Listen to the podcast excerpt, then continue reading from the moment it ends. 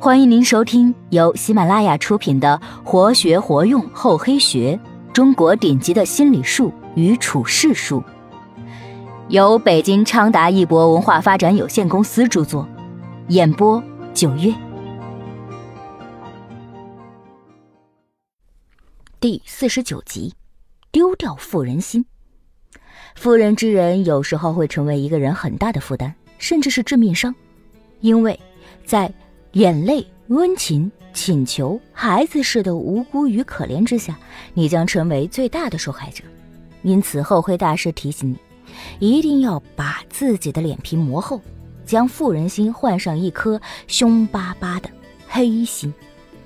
徐阶入阁当上大学士时，正是一代权相严嵩气焰最嚣张的时期。徐阶不和严嵩发生正面冲突，在政务上保持沉默跟随的态度。让严嵩感到没有威胁，而在青瓷的撰写上精益求精，来迎合明世宗的欢心。偶尔也会在一些无关紧要的问题上提出自己的独到见解，既不让严嵩起太大的戒心，又向明世宗表明自己和严嵩并非沆瀣一气，因为臣下结党营私同样是明世宗的大忌。徐阶以勤勉谨慎赢得了明世宗的信任，严嵩对他也很满意。这一年，世宗所居的西内万寿宫发生大火，世宗想要重修万寿宫，询问严嵩，严嵩一时失察，没有揣摩透世宗的真实意图，感到重建宫殿缺乏木材，时间也太紧，便请世宗暂时迁到南城离宫。殊不知，恰好触中世宗的忌讳。南城离宫乃是明英宗当太上皇时所居住的，世宗内心恼火，便转问徐阶。徐阶力赞世宗重修，用当年修三大殿剩余的木材，责成工部，可继日成功。明世宗大为满意，便让徐阶的儿子督建万寿宫，仅用三个月时间便重建完成。因此一事，明世宗觉得徐阶比严嵩更为称职。对严嵩则觉得不太满意。御史邹应龙了解到这一情况，觉得这是扳倒严嵩的最好时机，便向徐阶请教。徐阶告诉他，想要除去严嵩，不能直攻严嵩，因为严嵩的许多恶行都是巧借皇上之手做的，攻严嵩极易牵连到皇上，得从他的儿子严世蕃入手。邹应龙得到徐阶面授机宜，于第二天早。上奏章弹劾严世蕃，指出他贪财揽贿、贿赂公行、居母丧、纵酒荒淫几大罪。明世宗看过后心有所动，恰好请道士蓝道行为他伏击降仙。蓝道行以得宦官们请托，从中大做文章。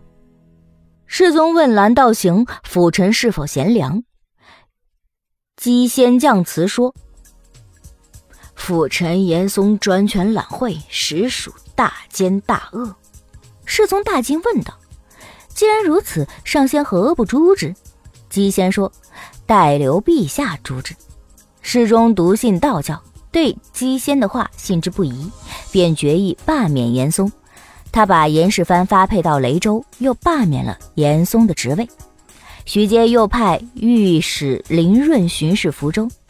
严世蕃虽被流放，却根本不负容所，反而在江西老家大兴土木。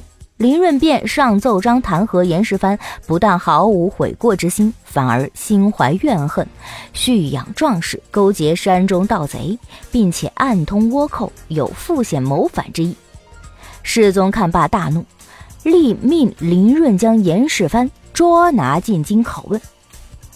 林润和大理寺的官员审讯严世蕃后，把他的罪状罗列无疑。严世蕃在狱中却是笑着对同党说：“别怕，皇上看过后就会放了我们。”别人都不知何意。徐阶看过御词后，对大理寺的官员说：“这些罪都是严嵩父子巧借皇上之手做的，你们把这些列为罪状，死的是你们。严公子明天就骑着马出城门去了。”大理寺的官员惶恐请教，徐阶拿起笔，亲手删削，只留严世蕃勾结倭寇、图谋造反一事。严世蕃听说后惊诧道：“死了，死了！”世宗看过御赐后，果然大怒，将严世蕃斩首，家产抄没充公。曾聚财无数的严嵩，最后竟饿死在别人的坟墓旁。妇人之仁要不得，做好人固然谁也不得罪，却很容易被人欺负。因此，对付恶人，即要以恶制恶，以毒攻毒。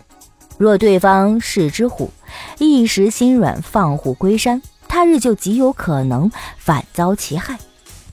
与汉高祖刘邦争天下的项羽，为人阴污叱咤，有万夫不当之勇。有士兵负伤，他会亲自查看，关心之情溢于言表。然而，当手下将领立了功勋，该封赏的时候，他把该授予别人的官印在手里都磨平了，还是舍不得授予。在鸿门宴上，本应该除掉刘邦，消除后患，可他就是不忍心，结果放虎归山，最终死在刘邦手里。春秋时的宋襄公也有这样的问题。齐桓公死后，宋襄公想取代齐桓公的霸主地位，趁齐国内乱，他帮助太子昭当上了齐国的国君。这一下，他自认为宋国真的强大的不得了了，竟不自量力的摆起了霸主的架子。但诸侯不买宋襄公霸主的账，宋襄公派人重会楚国，约定次年春会盟于齐国的虞上之地。会盟期到，宋襄公的弟弟穆仪建议宋襄公带些军队前往，不要对强楚掉以轻心。宋襄公为了表示自己很讲信义，不仅不听穆仪的话，还怕穆仪在他走后暗中派兵前往护驾，便带着穆仪一同赴会。早就有称霸之心的楚国自然兵围蒙坛，俘虏了宋襄公，并且携宋襄公向宋国攻来。好在穆仪已趁乱从虞上逃回宋国，并且迅速布置，睢阳城已经做好了抗楚的准备。当楚军大兵压境之时，穆仪继任宋国国君。楚王下令攻城，连攻了三天，最终还是失败。楚王无奈，只好撤兵放人，宋国免除了灭国之危。按说，由于宋襄公的愚蠢，宋国差点被毁。特别是当宋襄公身陷囹圄、国事危难之时，穆仪毅然挑起了捍卫国土的重任，就任国君之位。以他出色的才智和勇敢，粉碎了楚国吞并宋国的阴谋，就应该心安理得地把这个国君当下去。可才智出众的穆仪听说宋襄公被释放后，马上派人把宋襄公接回宋国，仍旧让宋襄公当宋国的国君，自己重居臣位。其实穆仪的这种做法并不可取，因为穆仪当国君对宋国来说更利于宋国的强大和人民安居乐业。可他为了所谓的人心而不顾国家之利，让一个满口空讲仁义道德的家伙执掌国家大权，从而埋下了失败的隐患。后来在和楚交战中，宋襄公仍然动辄施予仁义，错失了许多进攻的机会，最终大败于楚王手下。在这里，穆仪因为虚伪的仁义，使宋国落于一个无能的人手里，使百姓遭殃，国家落败。宋襄公。更是因为可笑的仁义误国误民。面对一个无可救药的人，或与自己势不两立的竞争对手，万不可施与妇人之仁。如此不但不会被称赞为仁义，反而会被骂为愚蠢。本集播讲完毕，感谢您的收听，我们下集再见。